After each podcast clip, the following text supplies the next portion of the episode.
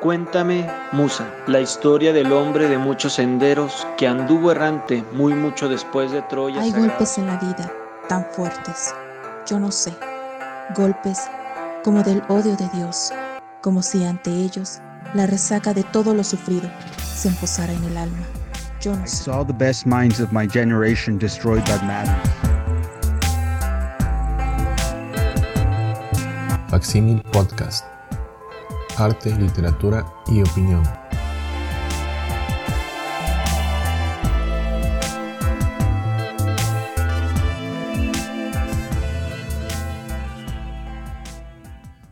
Muy buenas las tenga, ya sean tardes, días o noches. Bienvenidos a Facsímil Podcast. En este canal hablaremos sobre temas relacionados con la literatura, artes y cultura.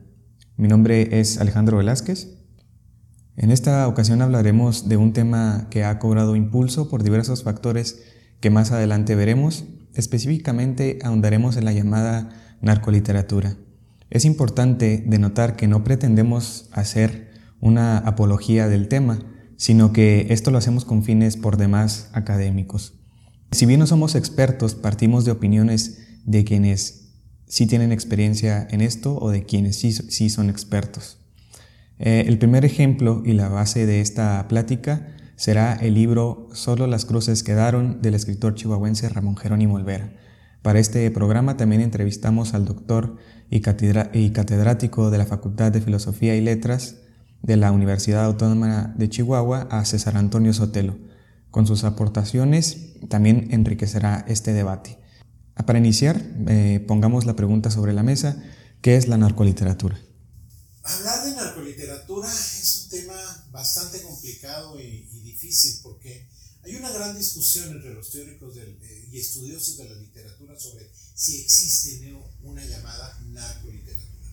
¿Qué vendría a ser? Como su nombre lo indica, narcoliteratura sería toda aquella poesía, crónica, eh, novela que se deriva del hecho del narcotráfico y lo que ha generado, tanto en cuanto a violencia, sobre todo principalmente en muertes, como en cuanto a sus repercusiones políticas y económicas. Entonces, es obvio que en la sociedad que estamos viviendo y más en nuestro país, el narcotráfico es una constante y es una situación que no podemos soslayar. Este, la, toda la sociedad, ahora sí que el narcotráfico, a partir de 1970 aproximadamente, en el siglo pasado, este, se ha ido permeando hacia todos los estratos de la sociedad. Por eso la literatura, pues en algún momento tenía que dar cuenta de eso. Ahora, ¿existe una narcoliteratura? Yo qué les puedo decir, para mí no existe. Para mí lo que existe es literatura.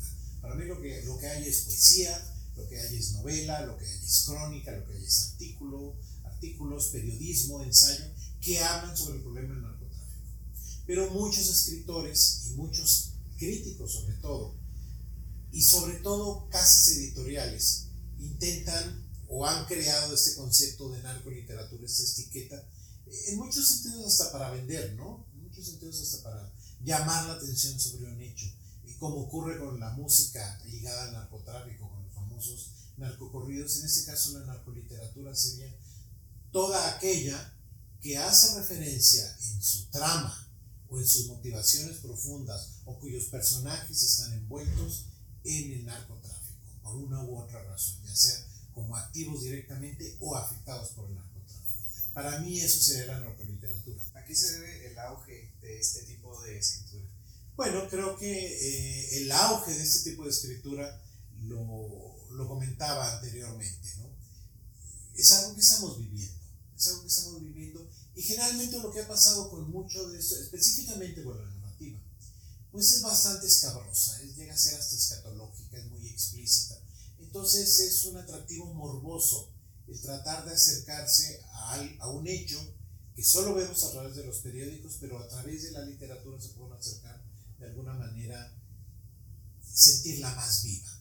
En muchos casos yo sí creo que es un morbo, sobre todo en escritores que, que más que hacer un planteamiento serio o que más que hacer una crítica seria, un análisis, pues lo que intentan es, lo que intentan simplemente es presentarnos los hechos descarnados, como si fuera un, periódico sensacionalista, ¿no? Pero creo que el auge principalmente es eso, por un lado todo el morbo que hay en torno al, al asunto, y por otro, claro, por supuesto también, es que son, el, narcotráfico es, un fenómeno que nos envuelve a todos. Entonces, difícilmente vamos a poder escapar a eso. Eh, si ustedes ven en estos momentos la televisión eh, de paga como Netflix o como HBO, pues las series sobre narcotráfico son de las más importantes, de las más vistas, de las que, de las que más eh, espectadores tienen. ¿no? Y están bien precisamente por eso, es un querer enterarnos de cómo fue, cómo nació, cómo es que está pasando. Y es paradójico porque lo tenemos a la vuelta de la casa. La novela, y voy a referirme nada más a novela, ¿eh? porque les digo, hay crónica y es muy amplio el espectro con, respecto a la literatura que, que toca el tema del narcotráfico. Pero la novela que maneja el tema del narcotráfico es, eh, sus estructuras son tan variadas como cualquier narrativa. Eh, tenemos ejemplos, eh, si pudiera mencionar, por ejemplo, una cosa es Fernando Vallejo con La Virgen de los Sicarios, en donde hay una novela introspectiva de un narrador, personaje protagónico que está viendo las consecuencias del narcotráfico, está de fuera, pero está viviendo la degradación de la sociedad por culpa del narcotráfico, a irnos, por ejemplo, a una novela como la, de, la del ruido de las cosas al, caer de Vázquez, de Juan Gabriel Vázquez, en donde Juan Gabriel Vázquez lo que nos presenta no es ni una novela policíaca, ni una novela de aventuras, ni mucho menos, nos presenta una novela sobre un personaje que es afectado tangencialmente por el narcotráfico, que queda aterrado a consecuencia de un atentado que sufre sin ser, sin ser el parte del mundo del narcotráfico.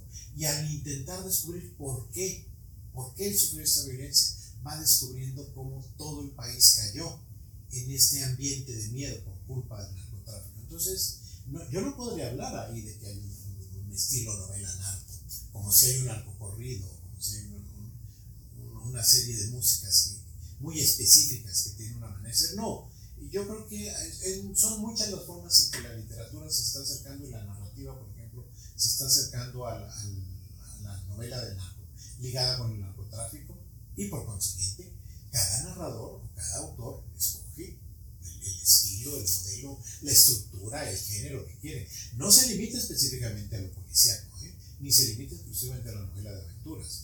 Hay, y, y, el ejemplo más claro es el de Yuri Herrera en Los Trabajos del Reino. Los Trabajos del Reino es una parodia absoluta, así preciosa, casi fantástica, sobre lo que es el mundo narcotráfico desde la visión de un músico de un compositor de narcocorridos, ¿no? Pero, pero es un mundo en donde él utiliza personajes casi del medioevo, ¿no? Desde el título, el trabajo del reino.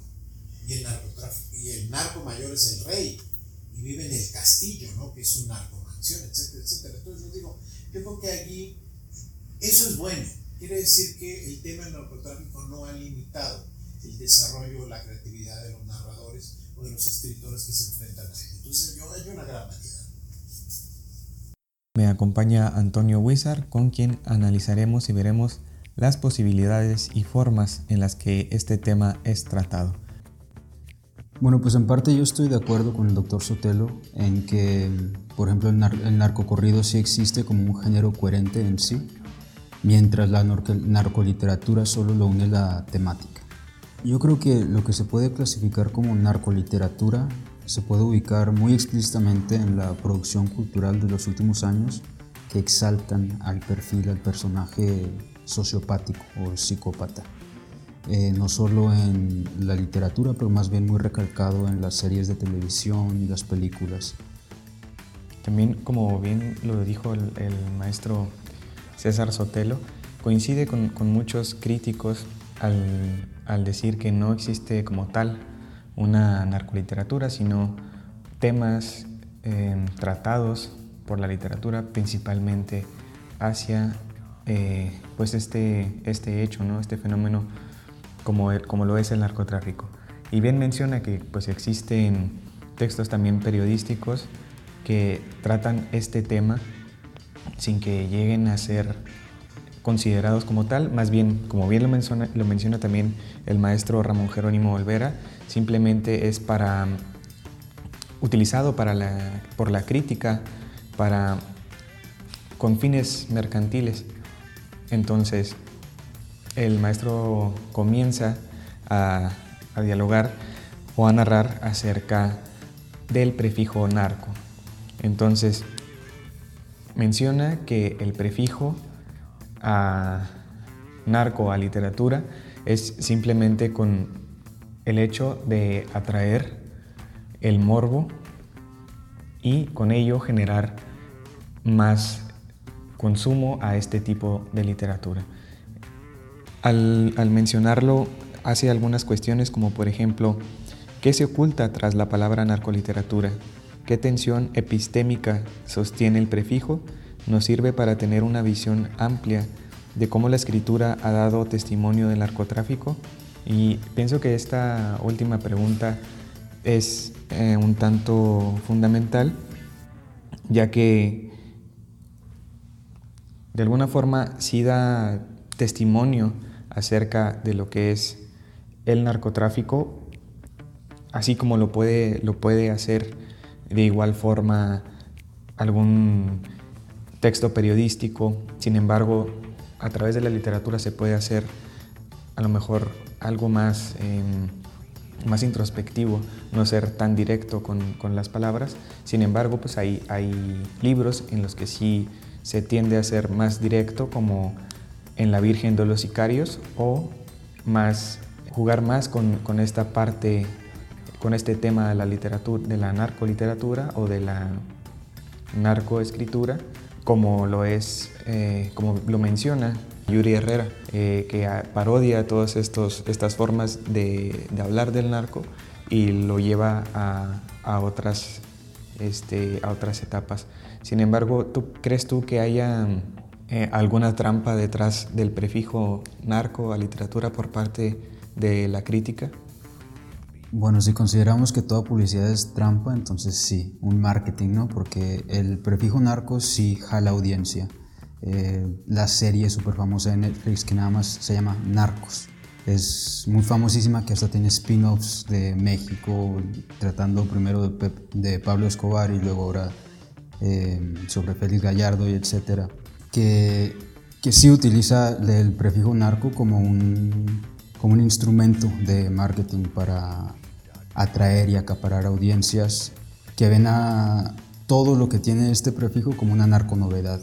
¿no? La clasificación de narcoliteratura yo lo veo un poco menos tendencioso que, por ejemplo, el narcocorrido o las narcoseries pero aún así se alimenta precisamente de, esta, de este prefijo.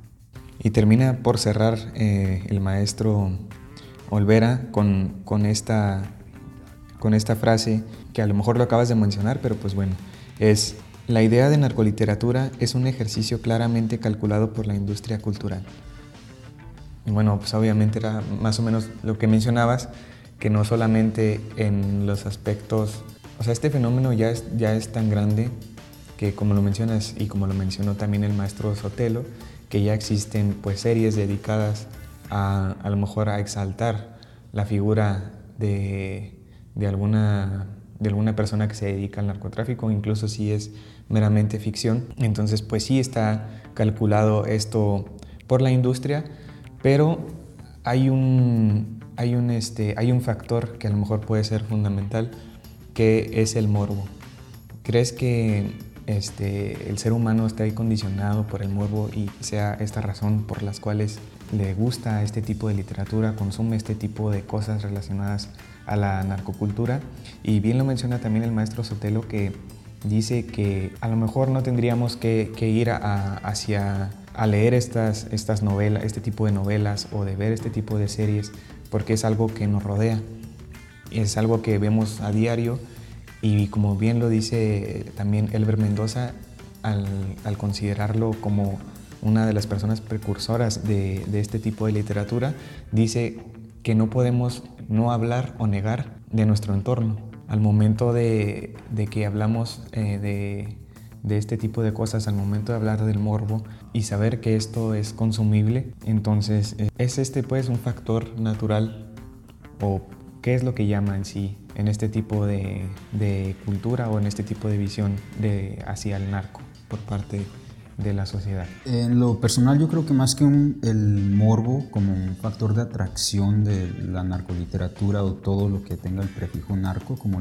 las narcoseries, el narcocine, las narco los narcocorridos. Yo creo que es más bien una fascinación, como dije inicialmente, una fascinación por el perfil del sociópata. Eh, existe un estudio muy interesante de Adam Kotzko de la Universidad de Chicago, si no mal me recuerdo. Hay un libro que tiene ¿Por qué amamos a los sociópatas? Why we love sociopaths. Y ahí hace un análisis de la mm, producción cultural de los últimos años, donde el personaje o los personajes principales eh, comparten tendencias eh, sociopáticas, ¿no? desde el perfil psicológico de un psicópata.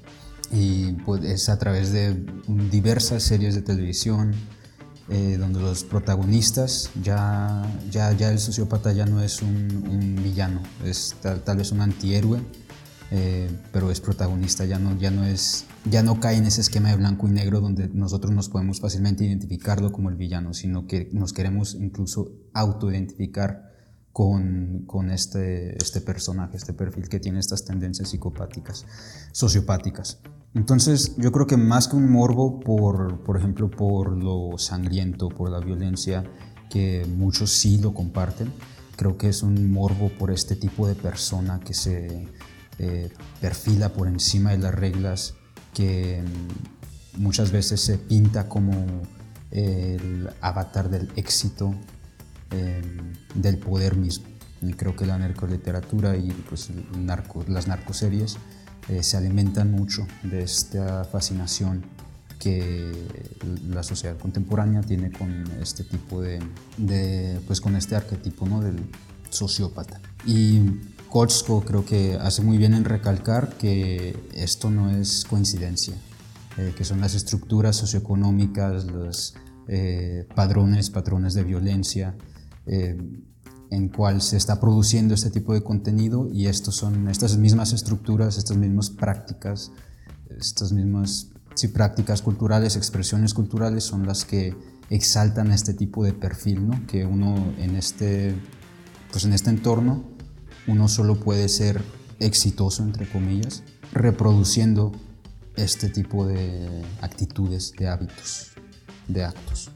También, también estoy de acuerdo con muchas de las cosas que mencionaste, pero también creo que sí existe cierta fascinación por el morbo. Y me parece interesante lo que planteas de, por qué amamos a los psicópatas, porque a lo mejor sí es una autoidentificación. Sin embargo, sí creo que, tienes razón, sin embargo, creo que existe también esta fascinación por el morbo. Y eh, citaré una parte del libro de Fernando Vallejo, de la Virgen de los Sicarios, que pues es un libro por demás clasificado por esta, por esta crítica a la que podríamos llamar narcoliteratura o eh, literatura con, bueno, ya, ya vimos que no existe como tal una narcoliteratura, de, sino trata este tema del narco y lo hace de una manera pues peculiar, ¿no? Porque pues habla, el narrador pues sabemos que es un, que es un hombre y pues tiene a su,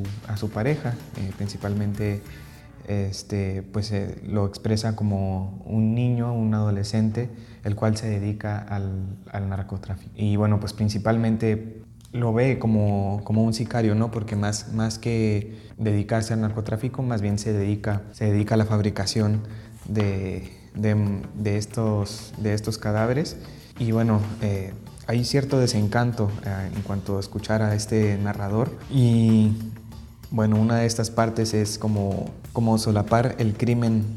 Por ejemplo, explica que, bueno, en esta situación hay un hippie, entonces el hippie pone su, la música a todo, a todo volumen. Entonces el narrador, ese escritor, le molesta el ruido y le dice, que lo quisiera matar al hippie, pero lo dice de forma, digamos, este, al aire. Y es cuando él le dice, bueno, eh, si tú quieres lo mato, así como por el amor que te tengo. Es aquí cuando lo mata y es aquí cuando también lo empieza a solapar. Y narra cómo lo mata así a, a bocajarro.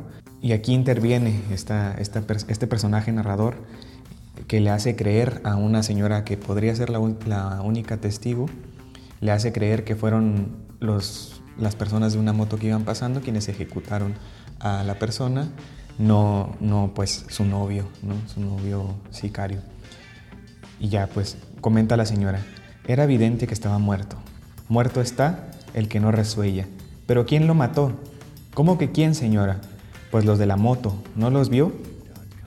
Claro que los había visto y que siguieron hacia la plaza de la América. Unos niños, entre tanto, se aprueban unos a otros. Corran, corran, vengan a ver al muñeco. El muñeco, si usted no lo sabe, por si no los conoce, es un muerto. El vivo de hace un instante, pero que ya no. Todo lo alcanzó a ver la señora, y así se lo contara al corrillo que se formó en torno al muerto y a su protagonismo callado, una empalizada humana de curiosidad gozosa. Alcanzó a ver incluso ella que uno de los de la moto llevaba una camiseta estampada con calaveras y cruces. Fíjese nomás. Esta es una forma como de, de ironizar un tanto el morbo en torno a esto o incluso cómo se puede mentir en torno a, a una situación así, ¿no? Por encubrirla, eh, hay testigos en la, en la escena, si es que los hay, y les hacen creer eh, cosas eh, que no son así y muchas veces que son mm, sin raspar muebles son los de la prensa quienes llegan y, y, difunden como esa información.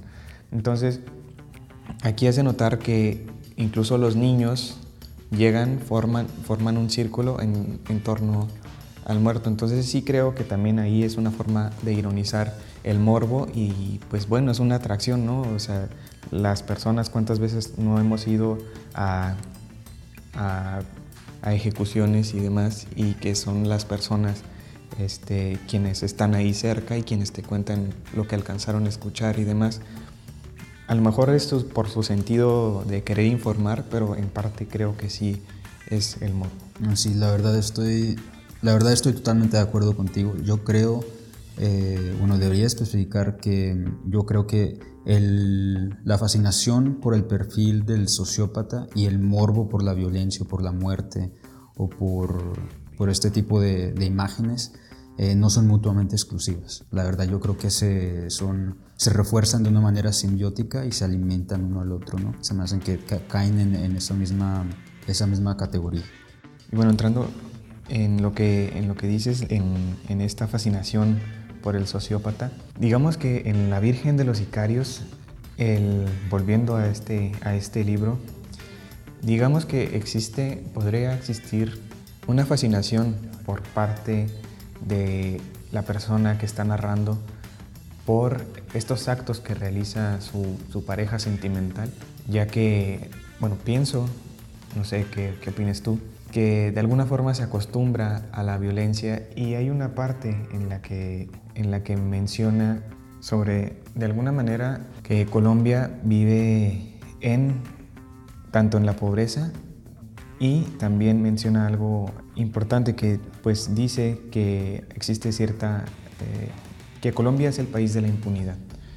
Entonces, hay cierta relación en la forma de actuar de ambos personajes, ya que, bueno, uno acepta que sea un sicario, ¿no? Un joven sicario, y pues se ve atraído hacia él por muchas cosas, ¿no? Por su juventud, ya que pues, el narrador no, no, demuestra que no es una persona joven, sino que a lo mejor se nutre de la juventud de, esta, de este joven sicario, pero pues además a lo mejor de lo atrae su actitud, ¿no? Está como el encanto de que pues haga este tipo de, de prácticas, ¿no? O sea, que a lo mejor el, el, joven sicario lo hace sin sentirlo, este, sin sentir las muertes que ha hecho. Y pues él mismo lo menciona, ¿no? Que a él no le importan las muertes antes de que a él lo conociera, sino las muertes que empezó a hacer eh, cuando se conocían. Sin embargo, pues no es un factor que le, que le interese mucho, ¿no? O sea, simplemente se ve fascinado por, por él y por lo que él representa. Y lo menciona, ¿no? O sea, dice que las primeras muertes que se cobró Alexis fueron simplemente por, por venganza, o sea, por cuenta propia, o sea, para saldar cuentas.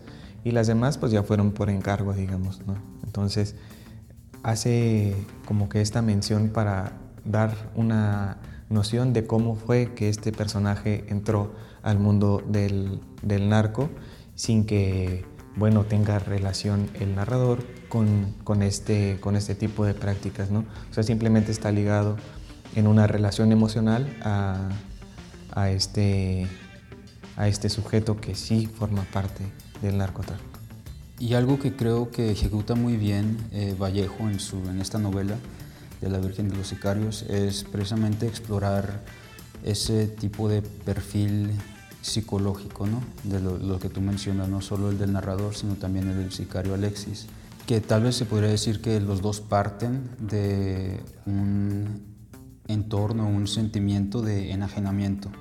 Pues como mencionabas tú, que ambos se asemejan en su comportamiento, en su mentalidad, pues, aunque lo demuestran de diferentes maneras. Eh, mencionabas que Colombia pues, es el país de la impunidad y se desarrollaron ellos dos en un entorno de, miseria o de marginación social. Y hay una cita que el narrador dice que es muy interesante. Dice, ¿por qué me preocupa mi Colombia si ya no es mía, ya es ajena? Entonces yo creo que ambos parten de este entorno de enajenamiento, ¿no? Y es precisamente lo que señala la investigadora Aracelia Ruiz Vázquez. Ella desarrolló una tipología del sicario, eh, específicamente en el contexto mexicano, aunque creo que también se puede extrapolar a otros contextos nacionales. Eh, y tiene, desarrolla cuatro perfiles del sicario, el sicario marginal, el sicario antisocial, el sicario psicopático y el sicario sádico.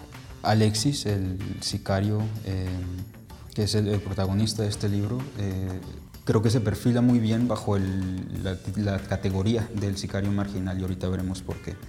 Eh, vamos a, dar un recuento, de un resumen de, de, este estudio de la doctora Ruiz Vázquez, de su tipología del sicario mexicano.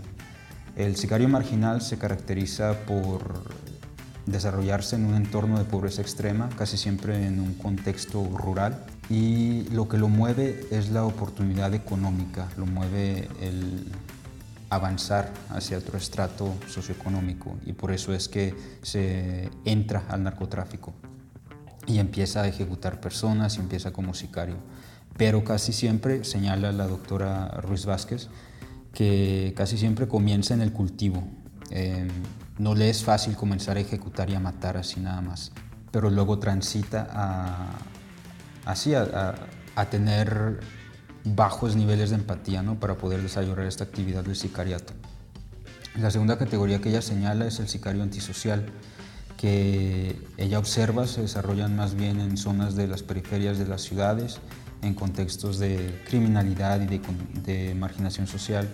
Eh, casi siempre vienen de una familia disfuncional, sufren de violencia en su infancia y son inducidos al crimen por, su, por el acople, por así decirlo, por alguien de su familia, por sus amigos, por gente que ven del día a día en su calle, en su comunidad.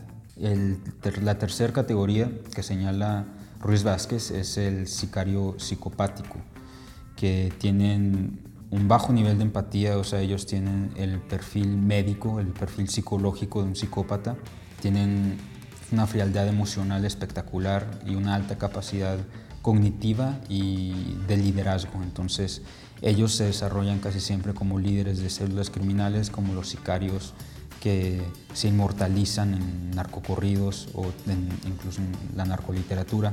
Y lo que los mueve realmente es el poder, eh, no tanto la oportunidad económica, aunque se puede interpretar el poder como dinero. ¿no? Entonces, ahí puede coincidir en su actitud, en su mentalidad de que los mueve tanto el poder como el dinero, pero el dinero como poder, no, el, no la oportunidad económica como el, sicario marginal.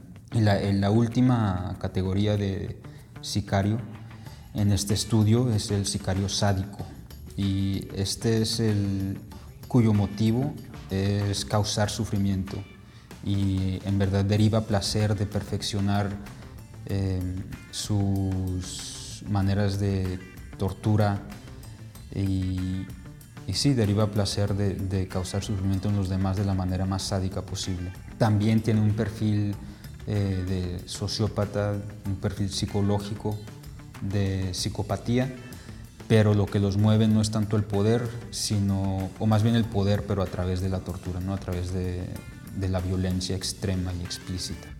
Aplicándolo y llevándolo al escenario de la literatura, este estudio, bueno, podríamos decir que nuestro querido y buen Alexis vendría a ser como una especie, bueno, pienso yo, no sé qué opines tú, como una, como una parte marginal y una parte como antisocial, ya que deja, deja en claro ver el narrador que, bueno, en alguna, de alguna forma, pues eso es a lo mejor una persona que pertenece a estos eh, estratos, digamos, de la periferia y que, bueno, finalmente está ligado este, este personaje Alexis a la prostitución.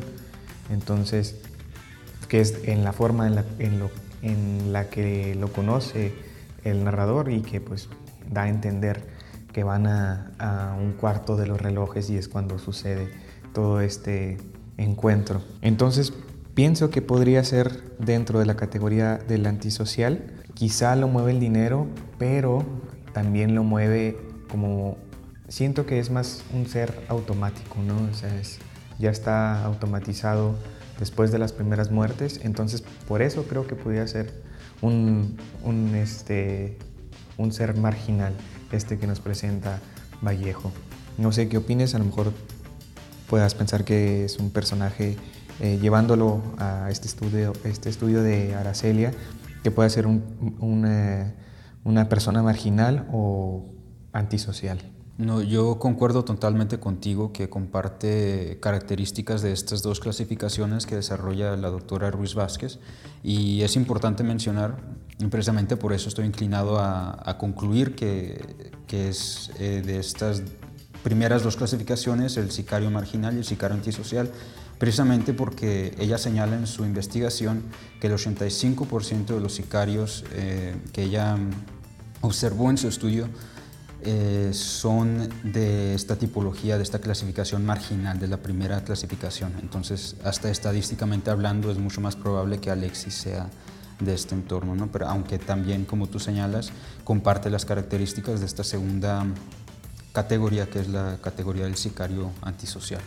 Ya las categorías del sicario antisocial, el psicopático y el sádico, que así comparten un perfil psicológico eh, médico de psicopatía eh, conforman el 15%, solo el 15% de, de, los sicarios que observó Ruiz Vázquez.